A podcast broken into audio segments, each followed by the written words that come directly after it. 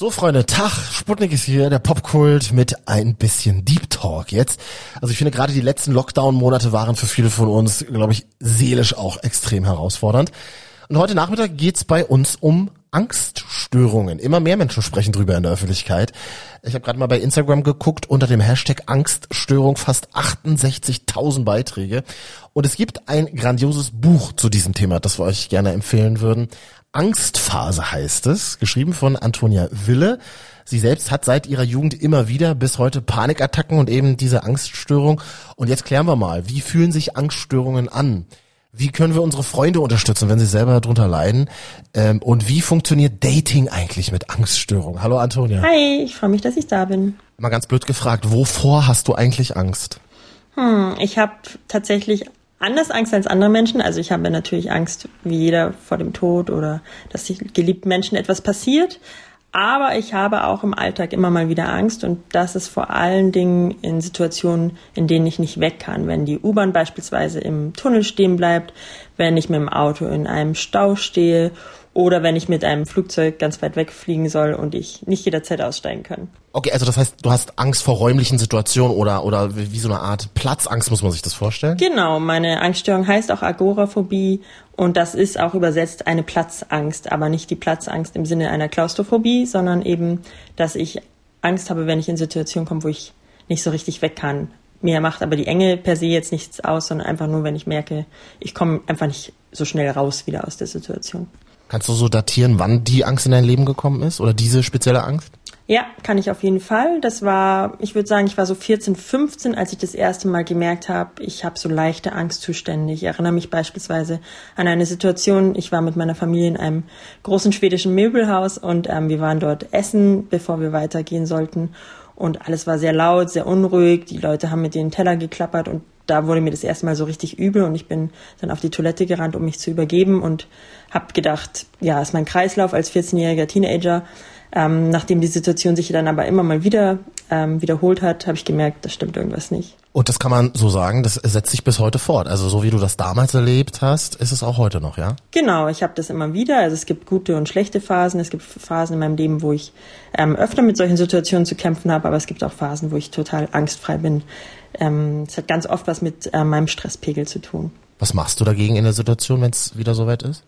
Dann versuche ich heute, das habe ich natürlich gelernt, dank Therapie und vielen Gesprächen, weiß ich, wie ich mich in solchen Situationen ähm, zu verhalten habe. Also dann versuche ich heute ähm, ja, ganz tief durchzuatmen, vielleicht kurz in die frische Luft zu gehen und mir auch zu sagen, es kann am Ende ja nichts passieren. Es ist eine Situation, die vielleicht gerade sehr unangenehm ist für mich, aber sie geht auch wieder vorbei.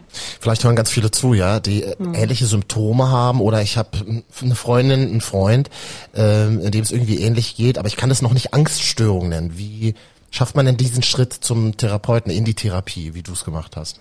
Ich glaube, ganz viele Menschen kämpfen mit solchen Ängsten und wie du sagst, ich glaube, nicht jeder würde sich sofort eine Angststörung diagnostizieren.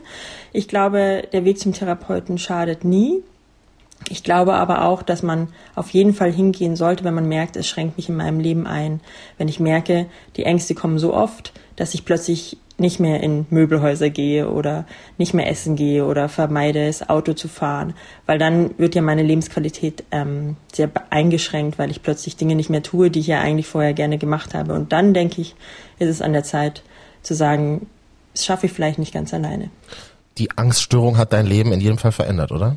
Auf jeden Fall. Ich habe dann tatsächlich angefangen, was glaube ich das ganz Normale ist, dass wenn man in Situationen kommt, die sehr unangenehm sind, dass man erstmal diese nicht mehr macht, dass man sie vermeidet und denkt, das war so unangenehm, das möchte ich nicht wieder erleben. Und je öfter man das vermeidet, desto weniger schön sind diese Situationen für einen. Und dann habe ich gemerkt, so kann es nicht weitergehen. Ich möchte eigentlich alles machen können in meinem Leben, was ich machen will. Und dafür brauche ich eben Hilfe. Und darf ich dich fragen, ähm, bist du aktuell auch noch in Therapie? Also gehst du jede Woche zu einer Person und äh, äh beschreibst, wie es dir geht? Oder wie müssen wir es uns vorstellen? Genau, ich habe immer noch einen sehr netten Therapeuten an meiner Seite, mit dem ich immer mal wieder spreche. Äh, durch Corona war ich jetzt auch nicht so oft bei ihm, aber ja, wir sprechen regelmäßig und ähm, wir gucken so ein bisschen, wie läuft's gerade, wie, wie geht's in meinem Leben gerade vorwärts. Ähm, ist die Angst ja präsent oder ist sie gerade gar nicht da? Corona ist ein sehr gutes Thema, sprechen wir gleich weiter drüber hier im Popcode. Außerdem möchte ich mal wissen, wie funktioniert ein Dating mit Angststörungen? Ja, hören wir gleich. Der Sputnik Popkult hier. Und wir machen heute ein bisschen Deep Talk mit einer wirklich tollen Frau, Antonia Wille. Du leidest seit deiner Jugend unter Angststörungen, hast darüber ein Buch geschrieben, es heißt Angstphase. Ja, Angststörung und Corona-Pandemie. Keine geile Mischung, oder? Ja, tatsächlich äh, wahrscheinlich keine geile Mischung, aber für mich tatsächlich gar nicht so schlimm. Und ich habe auch so meine eigene Theorie dafür, denn ich glaube, dadurch, dass ich schon im Vorfeld so krisenerprobt war und bin, dass ich ähm, ja auch viel mit Therapeuten und Therapeutinnen gesprochen habe, dass mich diese Krise gar nicht so sehr aus den Socken gehauen hat. Ich ähm, bin da relativ entspannt reingegangen und ich glaube, dass Menschen, die eben vorher so gar nicht sich mit ihren eigenen Dämonen beschäftigt haben, eher überwältigt waren davon, dass sie plötzlich zu Hause saßen und gar keine Ablenkung mehr gespürt haben. Und ich habe diese Arbeit quasi schon im Vorfeld erledigt gehabt und somit war Corona tatsächlich für mich ähm, weniger schlimm. Deine Angststörung ist ja eine Dämonin. Du nennst sie Katja. Warum? Genau, ähm, ich habe meine Angststörung Katja genannt. Das hat einen Grund. Mir hat als Teenagerin schon eine Therapeutin geraten, meiner Angst einfach einen Namen zu geben, um sie ja ein bisschen bildlicher zu gestalten und zu merken, diese Angst ähm, ist ein Teil von mir, aber sie ist eben nicht ich. Und in den Situationen hilft es mir, ähm, wenn ich dann, wenn ich zum Beispiel in einer Situation bin, in der mir gerade total schlecht wird, dass ich dann sagen kann, hey Katja, du kannst jetzt auch wieder gehen. Ähm, das mache ich natürlich im Geiste und nicht so, dass ich in der U-Bahn stehe und plötzlich imaginär mit jemandem rede, aber ähm, das hilft einfach, das Ganze so ein bisschen in die Aktivität zu, zu pushen quasi, dass ich dann ähm, aktiv gegen die Angst angehen kann und nicht mich so überwältigt von dieser Angst fühle. Jetzt weiß ich ja, dass du vergeben bist, aber äh, du warst ja auch mal Single. Wie datet man mit Angststörungen? Schreibt man sich dann in sein Profil, in die Flirt-App, hallo, ich suche äh, Menschen fürs Leben, habe aber leider Angststörung oder wie hast du das gemacht? Nein, ich habe tatsächlich es erstmal gar nicht erwähnt, weil ich denke, es ist doch etwas sehr Privates. Natürlich kann man jetzt sagen, ich habe heute ein Buch darüber geschrieben, heute könnte man mich googeln und wüsste sofort über alles Bescheid. Ähm, ja. Nein, ich, ich habe es, äh, wenn ich gemerkt habe, es wird eher ernster, dann habe ich es schon mal angesprochen, um auch zu wissen, wie jemand damit umgeht. Ähm, kann er damit überhaupt irgendwie was, was anfangen oder ist er sofort ähm, so kontra gegen mich eingestellt? Und ähm, aber das macht man, glaube ich, erst, wenn man wirklich weiß, äh, diese Person ja steht mir irgendwie näher. Man muss es wirklich nicht sofort auf den Tisch hauen, weil ich sage jetzt mal, das ist ganz wichtig. Jeder hat sein Päckchen, ob es jetzt eine Angststörung ist oder andere Geschichten. Ich glaube, niemand ist immer nur happy. Wie sind denn deine Freunde damit umgegangen? Ich frage mich gerade, ähm, wenn ich eine Freundin, einen Kumpel in meinem Umfeld habe, dem es nicht so gut geht, der auch große Themen hat, Angststörung vielleicht sogar hat. Wie reagiere ich da als Freund? Ich glaube, das fühlt sich, da fühlt man sich manchmal sehr machtlos.